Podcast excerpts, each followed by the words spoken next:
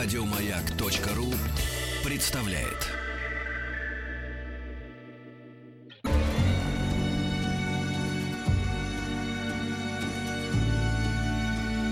По заказу Гостелерадио. Итак, дорогие друзья, в студии появился он, как всегда, элегантный, говорящий на разных языках мира и в то же время остающийся гражданином Российской Федерации, полиглот Дмитрий Петров. Здравствуйте, Дмитрий. Добрый день. Дмитрий, э, рад вас видеть. Друзья, если у вас есть вопросы к Дмитрию, связанные с иностранными языками и даже с русским языком, милости просим. СМС-портал 5533. Все сообщения сейчас слово «Маяк». Есть форум радиомаяк.ру. Телефон прямого эфира 728-7171. Код город Москвы 495. Это как вот в аэропорте все время говорят. Они прям такое ощущение, что набор цифр. И поэтому они говорят... Номер рейса. Да, номер рейса. И WhatsApp плюс 7967 103 5533. Дмитрий, вы знаете, сегодня я хотел с вами поговорить на очень важную тему. Я давно заметил еще своего пионерского детства, что когда нам хотят рассказать о чем-то очень важном или показать свою значимость и важность, то обязательно в речь вдруг начинает плавно вплетаться иностранная вязь. Ну, например, Михаил Сергеевич Горбачев пришел к власти, да, ну, хорошо, перестройка еще более-менее русское слово. Но когда он начал жонглировать такими словами, как плюрализм и так далее и тому подобное, я понял, что все-таки вот для нашего народа иностранное слово – это очень важно. Так это или нет? И для иностранцев важно, например, ну, не то, что русское слово, а заимствованные слова. Э, Мы как-то раз, а может быть даже не один раз, э, с вами говорили о том, что очень часто это оправдано, язык заимствует новое слово вместе с новой реалией, которую это слово обозначает. Мгм. Ну, допустим, компьютер изобретен не у нас, хотя э, на- есть разные версии на эту тему, но, по крайней мере, э, этот прибор заимствован Россией, русским языком и русскоязычными людьми вместе со словом компьютер. Или, э, ну, таких слов огромное количество. Но иногда а, бывает так, что слово-то в языке есть и понятие есть. А для того, чтобы а, либо придать значимость себе, либо придать значимость понятию, заимствуется слово для того, чтобы это понятие как-то назвать. Я думаю, что плюрализм как раз э, из той серии. И, э, пожалуй, стоит напомнить, что именно в тот период появились у нас такие слова, как э, деноминация, гиперинфляция, Ну да. стагнация и множество других, которые... а, Толерантность, да, да. толерантность, да, которые, а, так сказать, российскому и русскоязычному уху были достаточно чужды и означали что-то неведомое, часто даже а, что-то негативное или угрожающее, но тем не менее а, связанное с чем-то новым, каким-то обновлением. Кстати, сло- слово инновация и модернизация Да, да, да, вот, да, да, а, да, активно стали использоваться именно И в то- в то время. да. Поэтому эм, мне кажется, что когда в обществе происходит э, насильственная или ненасильственная революция, то это неизбежно требует какого-то словесного э, лексического оформления. И подтверждение. Но почему мы обращаемся именно к иностранным словам? Почему нельзя, например, да, сконструировать из русских слов, например, да, или там основ новое слово, которое будет подтверждать тот или иной э, тезис? Да, Или э, понятие. э, Я тоже в какой-то момент задумался, вот почему, э, зачем нам мэры, если для того, Есть чтобы глава обозначить да. это, губернаторы, м, мэры, премьеры, если, в принципе, есть аналоги в русском языке, традиционно э, имевшие место, председатель правительства, нет премьер-министр. А, даже членов Совета Федерации у нас нет, нет, э, а назовут сенаторами. Да, кстати. Хотя не каждый знает, что Сенат это соответствует верхней палате парламента. Ну, надо сказать, что а, во многих языках мы наблюдаем это явление, но А, то есть это не только у нас? не только, но в русском языке это особенно а, часто проявляется, причем с петровских времен.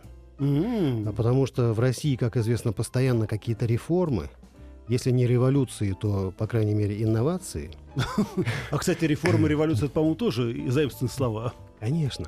И люди, которые причастны к этому процессу реформирования, они постоянно норовят, э, если не делом, то хотя бы словом, а, подчеркнуть свою э, э, инновационность и склонность к реформам.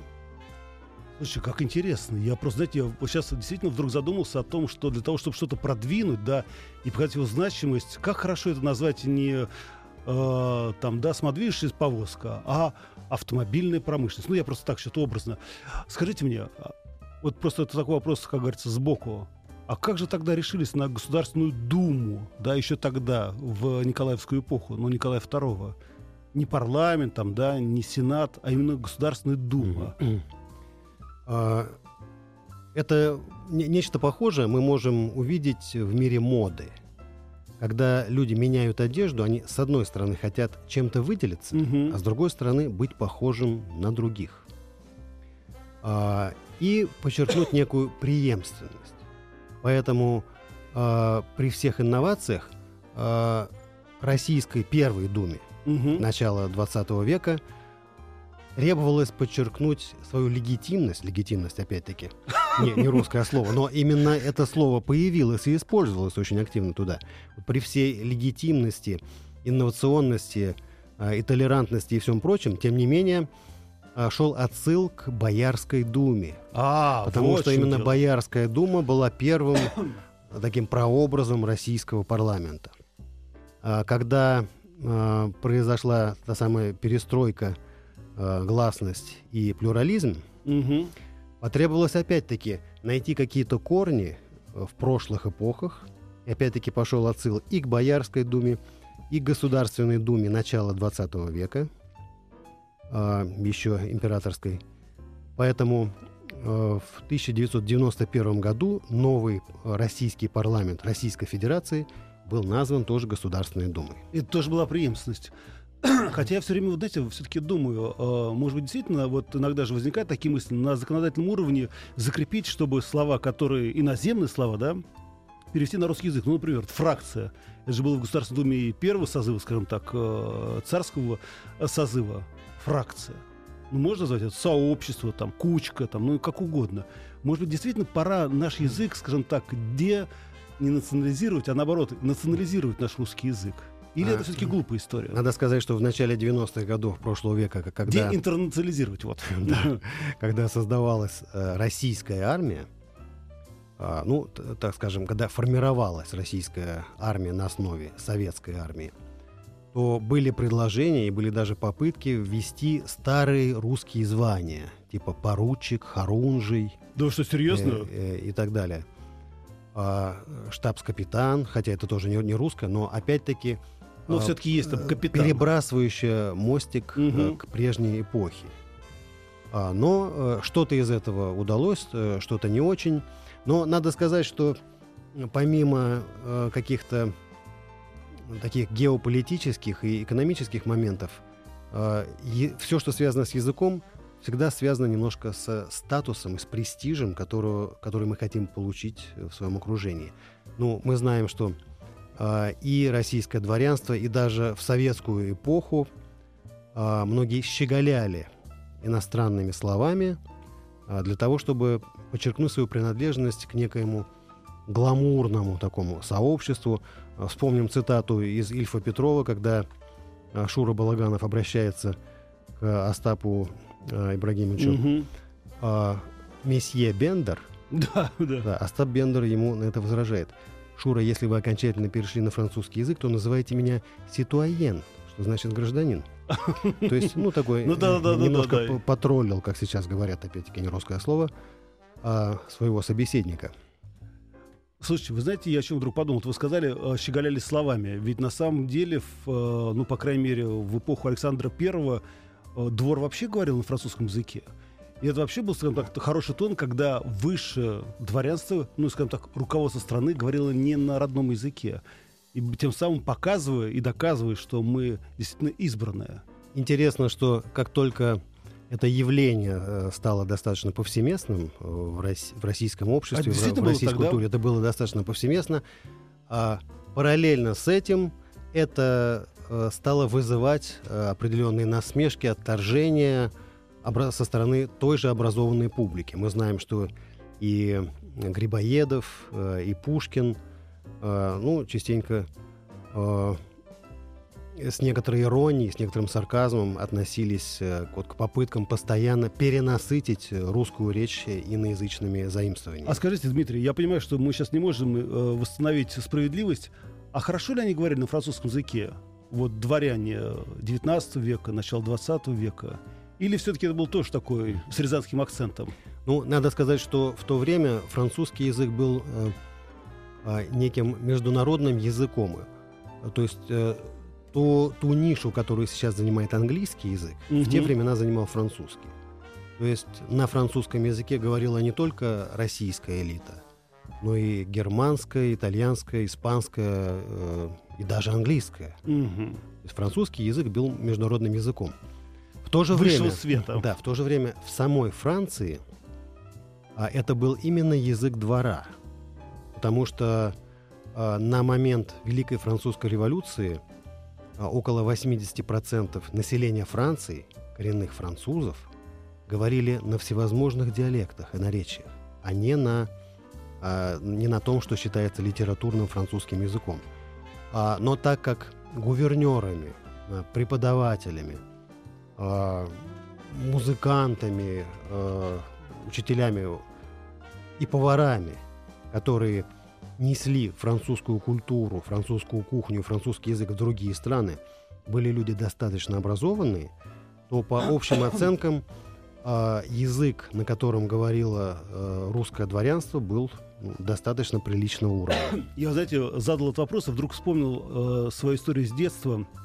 Один год мне пришлось, ну, так получилось, я не учился в своей школе, и в той школе, где я учился, не было французского языка. Я уже тогда учил французский.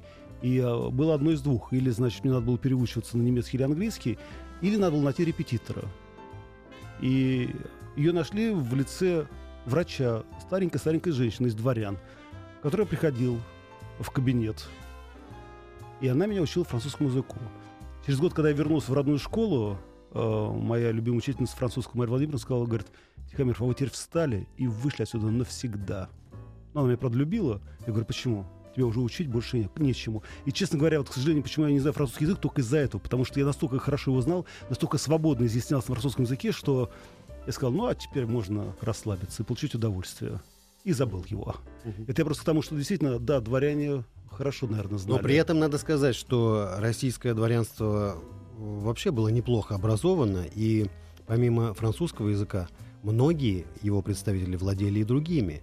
А, и даже в произведениях Пушкина и массы других классических э, русских авторов мы видим постоянные цитаты на самых разных языках. В том же Евгении Онегине мы можем увидеть эпиграф написан на английском, Но ну «Дольче да. фарниенте» это итальянское выражение. А скажите мне, пожалуйста, а вот э, когда Лев Толстой написал свою, войн, свою «Война и мир», э, кто-то говорил о том, что слишком много французских текстов на французском языке в этом русском романе. Кто-то пенял ему за это? А, Лев Николаевич писал а, это таким образом, чтобы читательская аудитория, на которую этот роман был рассчитан, свободно, без напряжения этот текст понимала. То есть он не щеголял а, своим знанием французского языка, для него это было абсолютно естественное вкрапление, причем достаточно серьезное вкрапление, угу. в, в общем-то, в целом в русский текст вот таких очень развернутых французских пассажей. Э, возвращаясь уже к советскому времени, э, я, к сожалению, смутно представляю, что у нас происходило в 30-е 40-е годы, да, был русский язык, безусловно, учили немецкий язык, хотя, мне кажется, из немецкого языка мы мало что заимствовали. Но потом наступила вот та называемая оттепель, да, и я уже успел захватить, э, будучи маленьким ребенком, когда вдруг вся молодежь перешла, да, на такой полублатной, полуанглийский язык. Ну, в том смысле, что э, стрит, Пешков-стрит, да, улица Тверская называлась, или Горького тогда, и так далее, и тому подобное. Я подумаю, а это тоже такая, да, эм, такое веяние времени, это тоже такая метка времени. Вдруг, или это такой протест внутренний? А, помните один из персонажей, это, э, кстати, о 20-30-х э, годах. А, помните, был персонаж у Маяковского Присыпкин, да, да, который да, да. называл Пьер себя Скрипкин. Пьер Скрипкин. Да, Пьер Скрипкин, да. А, то есть, э, хотя произошла революция и, так сказать, общественный строй полностью поменялся, но вот эта притягательность каких-то иностранных имен, каких-то заимствованных слов, она не потерялась.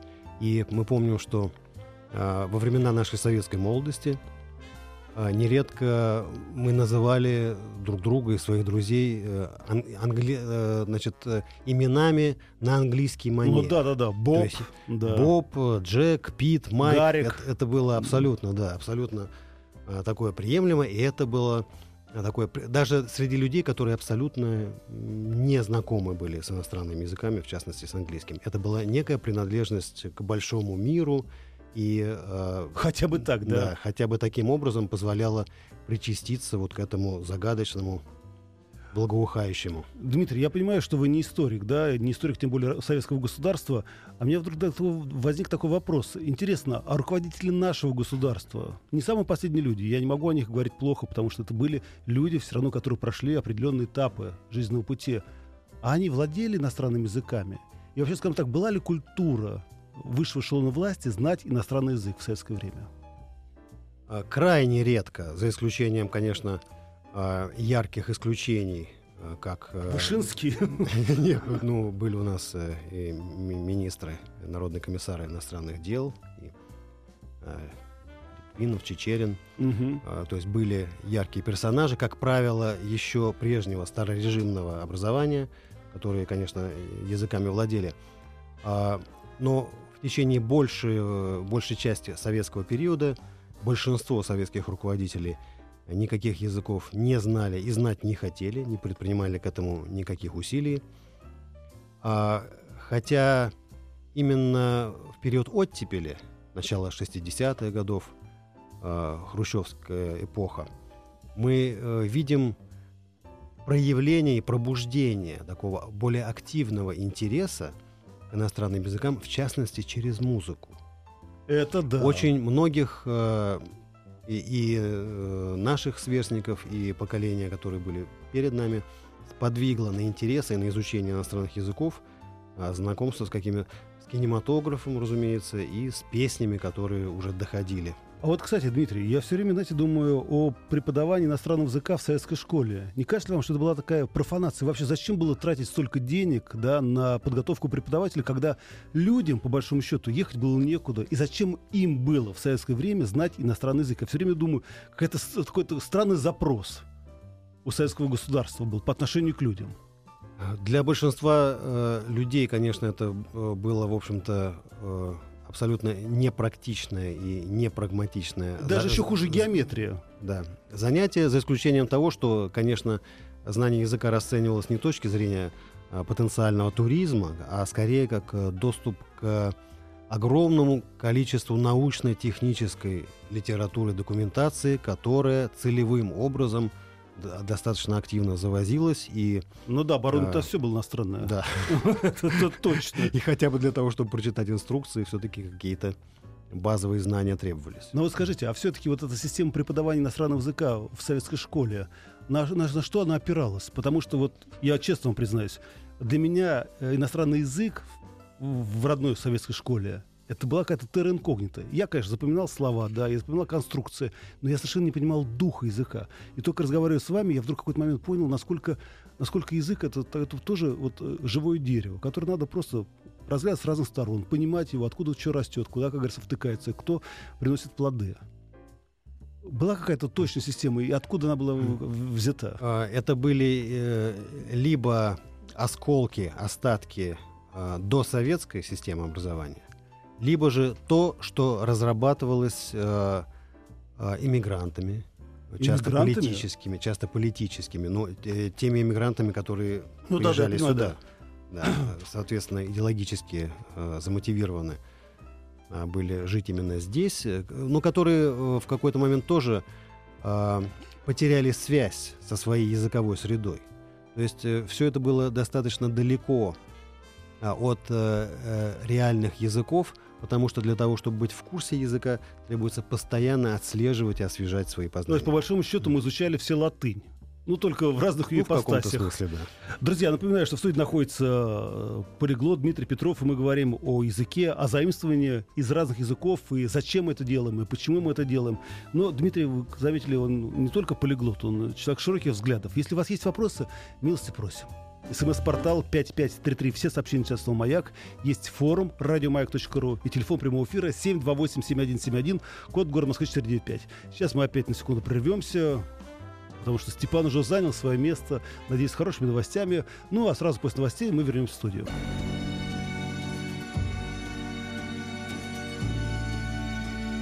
По заказу Гостелерадио.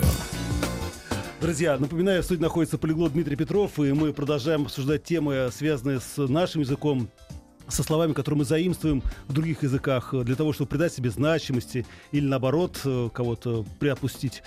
Э, Напомню, смс-портал 5533, все сообщения сейчас слово «Маяк», есть форум радиомаяк.ру, телефон прямого эфира 728-7171, код город Москвы 495 и WhatsApp плюс 7967 103 5533.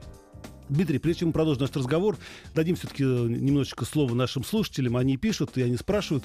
Кстати, вы знаете, у меня вчера был очень интересный разговор, э, связанный с совершенно другими делами. И вдруг в этом разговоре, это сейчас как раз к вопросу, который нам задал наш слушатель, встал вопрос о экономически привлекательных странах будущего. И вдруг э, всплыла такая страна под названием Мьянма, это бывшая Бирма. И когда мне рассказали о том, что там происходит, и так далее и тому подобное, я подумал, думал, ведь странно в нашей стране... Бросить все и уехать в Мьянму. Да, в Мьянму. Просто я подумал, что в нашей стране есть люди, которые думают стратегически. Я был очень удивлен этому. Но вот теперь вопрос другой. А, Вопрос Дмитрию. Как вы думаете, вот когда-то международный латинский сменил французский, который сменил международный английский, вот какой язык станет новым международным средством общения? И какая культура имеет сейчас потенциал для введения своего языка в такой статус? О, молодец. Хороший вопрос. Действительно хороший вопрос и уместный. Мгм. Все, что связано с языком, э, развивается со стремительной скоростью. И э, сейчас тенденция, которую мы наблюдаем, а, это разделение языка не по национальным э, или географическим признакам, а скорее по профессиональным и социальным.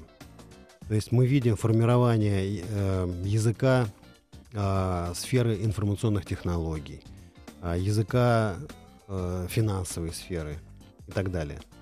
То есть сейчас мы наблюдаем ситуацию, когда люди одной профессии из разных стран, говорящие на разном языке, имеют больше шансов понять друг друга, договориться друг с другом, чем э, соотечественники, э, которые живут в разных сферах, как бы в В разных, разных измерениях. социальных слоях, да. Что касается конкретных языков, а, сейчас мы видим, что английский язык, э, конечно, не- в ближайшее время никуда не уйдет, но он очень существенно трансформируется.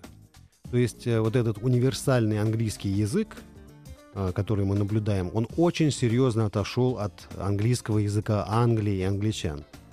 Вплоть до того, что а, англичане, когда слышат э, представителей других народов, говорящих между собой по-английски, очень часто даже не понимают, на каком языке э, происходит общение.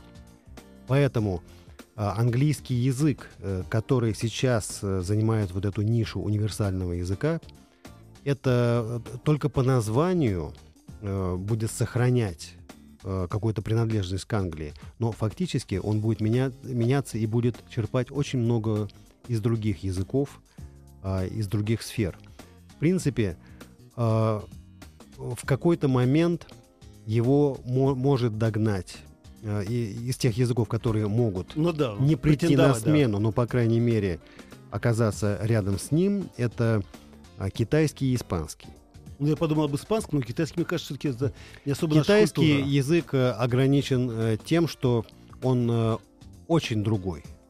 Он очень другой, а, и китайцы не стремятся к тому, чтобы каким-то образом его продвигать в качестве средства международного общения. Испанский язык гораздо ближе. Он и структурно, и лексически это один из европейских языков. Количество его носителей неуклонно растет. Кстати, испанский и арабский язык это, пожалуй, един... ну, э, из таких крупных языков единственное э, число носителей, которых постоянно неуклонно растет. Вот. Но я думаю, что в ближайшие годы английский язык сохранит э, свои лидерские, так сказать, функции. Дмитрий, ну смотрите, вот меня, э, честно говоря, удивило. Э, за последнее время мне пришлось очень много, как ни странно, проехаться по бывшей, бывшему соцлагерю европейскому, да. Я был поражен тем, что, как это ни парадоксально, когда меня совсем не хватало моих жестов и волшебных слов, я переходил на русский язык, меня все равно понимали. Я подумал, а может быть и у русского языка тоже есть свой потенциал, который мы не используем до конца. По крайней мере, русскому языку абсолютно не грозит э, исчезновение, э, вымирание, потому что в течение определенного периода постоянно э, слышались панические э, рыдания о том, что вот русский язык исчезает, и на его место придут другие. Русский язык никуда не уйдет. Это очень мощный, э, с огромным потенциалом язык, и он будет расширять или сужать э, ареал своего использования, но он всегда будет оставаться и входить э, ну, пятерку, вероятно, крупнейших Даже языков пятерку? мира. Да, О, это... Именно благодаря тому, что э, и, и тому, что вы сейчас упомянули, что во многих странах. Я говорю, э, и в Чехии, и в Венгрии. Ну, не говоря же про Латвию, про те, которые... Да, и все курортные страны, где... А там вообще же дома все говорят по-русски. Да, несмотря на сложность, это, в общем-то, достаточно распространенное средство общения. А, еще один вопрос. Э, ну, мы говорили уже на эту тему, но повторение мое течение. Костя спрашивает, которому 36 лет. Скажите, а какой язык человечества самое все-таки сложное в усвоении? А, для каждого человека самым трудным языком является тот, который максимально удален от его родного. А, поэтому здесь невозможно назвать какой-то объективно трудный язык. Ни один народ не создает э, на зло иностранцам специально трудный язык. Хотя иногда да. на зло можно было бы сделать. Э, допустим, и понятно, что э, для носителя русского языка, как одного из индоевропейских языков, все языки, которые относятся к этой семье, индоевропейской, угу. будут ближе, чем, допустим, языки а, такие как китайский или финно-угорские языки, которые не просто по лексическому составу, но по своей структуре абсолютно подчиняются другой логике. Да, это тоже правильно. И еще один вопрос, и все, пока прекратим доступ к телу э, Дмитрия. Еще один вопрос. Я, кстати, вы видели, да, совсем недавно одна крупная автокорпорация, которая шла с нашего рынка, сделала рекламу новому автомобилю э, в качестве смайликов. Ну, смайликов, рисунков, да.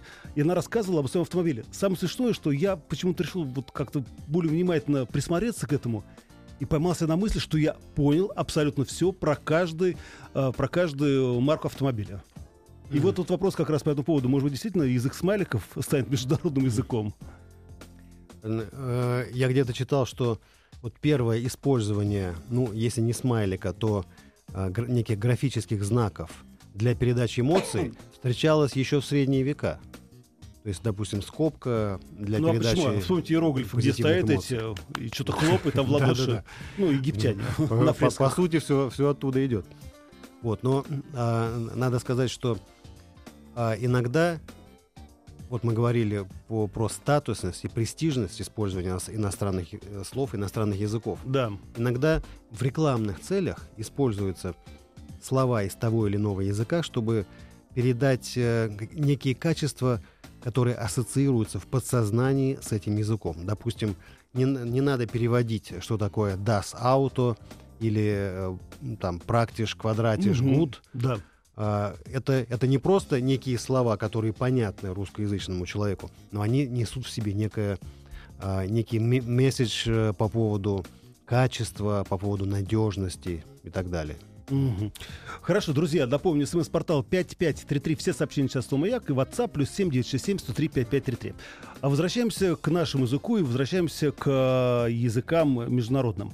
Вот мы сказали о том, что действительно для нас, для нашего русского языка вкрапление иностранных слов, это вот если я, например, в разговоре вдруг начинаю посыпать да, свою речь, как э, в Москве говорят реагентами, иностранными словами, то это придает мне определенный статус. Скажите, а вот за границей происходит то же самое? Я, конечно, видел американские фильмы, где когда вдруг, например, хотят вот раскрыть врага до того момента, как его раскрыли э, сотрудники ЦРУ, он начинает говорить «это твою мат», да, и сразу понятно, это, это русский шпион. А заимствуют ли, например, англичане или американцы наши русские слова? А, интересно, интересно следующее. В начале 60-х годов, в период Хрущева, в период оттепели, а, английский писатель Энтони Берджес написал роман «Заводной апельсин», О, который был фильм был впоследствии снят, да. экранизирован. Великолепно главную роль сыграл а, Малком Макдауэлл. Да. Так вот, в тексте этого романа каждое третье, каждое четвертое слово русское, заимствовано из русского языка. Значит, каким-то образом. А, Там, например, герои собираются э, в заведении, которое называется Корова бар. Да, они там э, э, drinking молоко а, и так далее. Наблюдают за красивая девочка. Э, И то есть испещрен русскими Я словами впервые об этом Есть. слышу. весь текст этого романа. Причем я видел издание, где э, в конце книги дается глоссарий Ага. основных понятий. А о некоторых изданиях ничего такого нет. Я спрашивал несколько раз носителей английского языка, ну, достаточно образованных и в литературном смысле продвинутых. Вот зачем, кака- какова цель, какой э, смысл был насыщения? Он говорит, и э, ответы были самые разные. Все затруднились точно сказать. Ну, к сожалению, с автором э, я не общался. Не удалось пообщаться. Почему он так решил? Но э, идея, кто-то читал его интервью, я сам читал его интервью тоже, и э, слышал мнение о том, что это могло вызвать. Он хотел вот этот, в этот период, начала Мгм. 60-х годов, когда вот вроде какая-то оттепель, или после того, как мир был на грани атомной войны, какое-то пошло сближение, и мир стал казаться более общим, более единым, более международным, более интернациональным, а, автору захотелось вот этими русскими словами а, передать такую эмоциональную насыщенность текста и атмосферы в этом романе, который не будет привязан вот только к Англии. А, то есть такая полуфантастическая реальность, а, утопическая реальность, которая могла бы произойти в принципе где угодно. Причем он э, крапляет эти русские слова таким образом, что в принципе общий смысл их понятен. Это со- совершенно уникально в этом плане роман. Но надо сказать, что э, есть много аналогичных примеров, включая кинематограф, где мы слышим, как правило, бандитов или шпионов, Ну, как- да, да. которые там с разными видами акцентов э, и нося самые невообразимые имена, которые должны казаться русскими, э, произносят какие-то фразы по-русски. Но мы видим и целый ряд э, слов, которые заимствованы, в том числе и литературным английским языком. Слушайте, Дмитрий, я вот о чем подумал. Понимаете, в чем дело? Все-таки, согласитесь, что и французский, и испанский, и английский очень мало заимствуют русских слов. А мы заимствуем очень много у них. Получается, наш язык слабый. Вот есть такое понятие сильный язык или слабый язык? Есть. Вот русский язык очень сильный. Да, и поэтому все заимствуем. Нет, потому что он очень много заимствует, очень много переваривает, оставляет себе только необходимое, Мгм. то, что делает его еще сильнее. А все, что ему не нужно, он отбрасывает, выплевывает и избавляется. То есть вот этот круговорот. а, организм когда считается здоровым? А, когда хороший обмен веществ. Обмен веществ – это когда в организм поступают питательные вещества извне, и все необходимое, что его питает, остается, а весь шлак уходит. Вот нечто подобное происходит в русском и, кстати, в английском языке, что делает его тоже одним из великих могучих. Я знаете, о чем подумал? Ведь остались еще на карте нашего мира э, такие небольшие анклавы, где сохранилась еще русская речь дореволюционная. Ну, вы знаете, например, там Малакани, по-моему, да, я сейчас Да. это в Аргентине, например, да, или, например, наши общины в Китае, которые, значит, после революции переметнулись сюда. Слушайте, а кто-то изучает этот русский язык, который, вот, скажем так, ну, в капсульно остался в этих странах, и кто-то сравнивает его с современным русским языком. И есть такие вообще изыскания? Конечно, обязательно. А, Есть э, направление диалектология, есть э, сравнительное языкознание, которое э, очень бережно относится ко всем вот этим точкам, где сохранились. Это касается не только русского языка, но в случае русского языка а, есть э, э, про- производятся такие изыскания с помощью специальных экспедиций. Ну, я про это говорю, да. Исследователи приезжают, живут в этих местах, записывают. Если получается э, собирают какие-то аудиозаписи. Это и на территории России, где тоже есть вот такие отдаленные места, э, где достаточно компактно проживают носители каких-то старых э, архаических форм русского языка. И, разумеется, за рубежом, и в Южной Америке, и в Канаде, и в общем, где бы они ни встречались. Друзья, напоминаю, в студии находится Дмитрий Петров, полиглот. У нас еще есть время. Пишите ваш вопрос. СМС-портал 5533, WhatsApp плюс 7967 103 5533.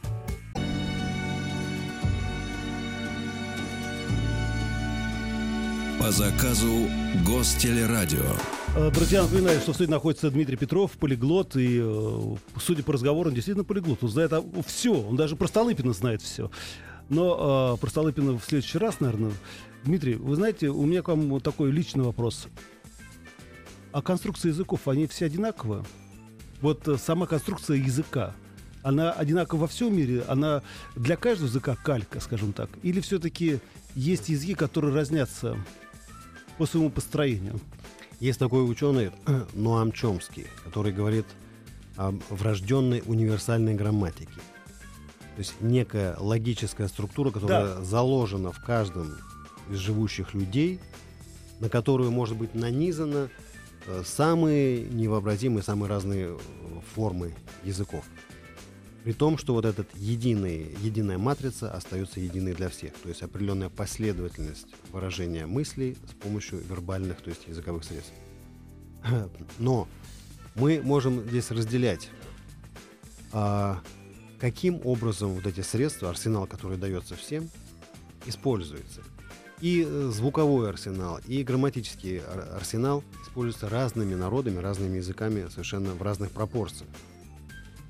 И вот то, что мы говорили об использовании лексики других языков, вот в чем, например, э, достаточно интересная особенность русского литературного языка. У нас всегда а, использовалось очень много такой э, так называемой экзотической лексики, чтобы передать колорит Ну да. какой-то ситуации. Вот когда ты слышишь строчку, э, где среди пампасов бегают бизоны, все, никому не важно, что такое пампасы и кто такие бизоны, но уже что-то вот такое. Ну да, есть. Определенный э, задан эмоциональный настрой. Мы можем наблюдать это и в других языках. Ну, допустим, в фильмах а, Тарантино очень часто используются какие-то испанские вкрапления. А в русском языке э, во всю обозримую историю русской литературы, русского литературного языка, мы видим вот такие вкрапления именно с целью передать атмосферу. Нет, ну я сейчас, знаете, про другое хотел спросить. Вот конструкция, логическая конструкция у всех языков одинаковая, по большому счету, ведь да? Ну, если говорить вот это, об этой изначальной матрице, Да. то да. Я просто думаю, а почему до сих пор мы не можем раскрыть тайну там древнеегипетского языка? Почему мы не можем раскрыть тайны еще нескольких языков мертвых, которые э, до сих пор не поддаются расшифровке? С чем это связано? Ну, в случае древнеегипетского языка э, не все так э, запущено, потому что Все-таки а, смогли, там, да? там не, не восстановлена только фонетическая система, то есть мы не знаем, как он звучал. Но э, структурно и лексически он достаточно хорошо изучен. В то же время есть целый ряд письменностей, э, по которым, ну, вот знаменитый диск из Феста, Да, да, да, да. и целый ряд других, э, или письменность этрусков, по которым есть масса догадок, масса гипотез, но окончательного средства расшифровки нет. Либо э, из-за недостатка материалов, а, либо из-за недостатка ключа. А скажите мне, а все-таки это уже нереально, да, восстановить фонетические древние языки? Ну, разве что э, открыть не- некое древнее средство звукозаписи. Ну, это Может быть, какая-то запись радиопрограммы, Да, да, да, да, последние Дмитрий, новости. И напоследок маленький вопрос. э, Доброе время суток. Подскажите, пожалуйста, а можно ли научиться иностранному языку по книге без преподавателя? Спрашивает нас Олег. Только честно.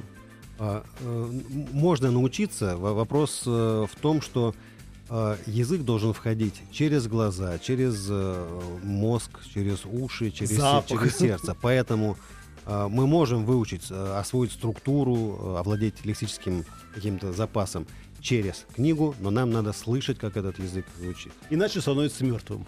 Да. Дмитрий, спасибо вам большое. У нас в гостях был полиглот. Да Какой в гостях? Просто с нами был Дмитрий Петров. Друзья, И осталось еще немного времени. По крайней мере, в Москве 6 часов до окончания этого прекрасного выходного дня. Так что в песней и, как говорится, на выход с вещами. Спасибо большое. До встречи в следующую субботу. Пока. Еще больше подкастов на радиомаяк.ру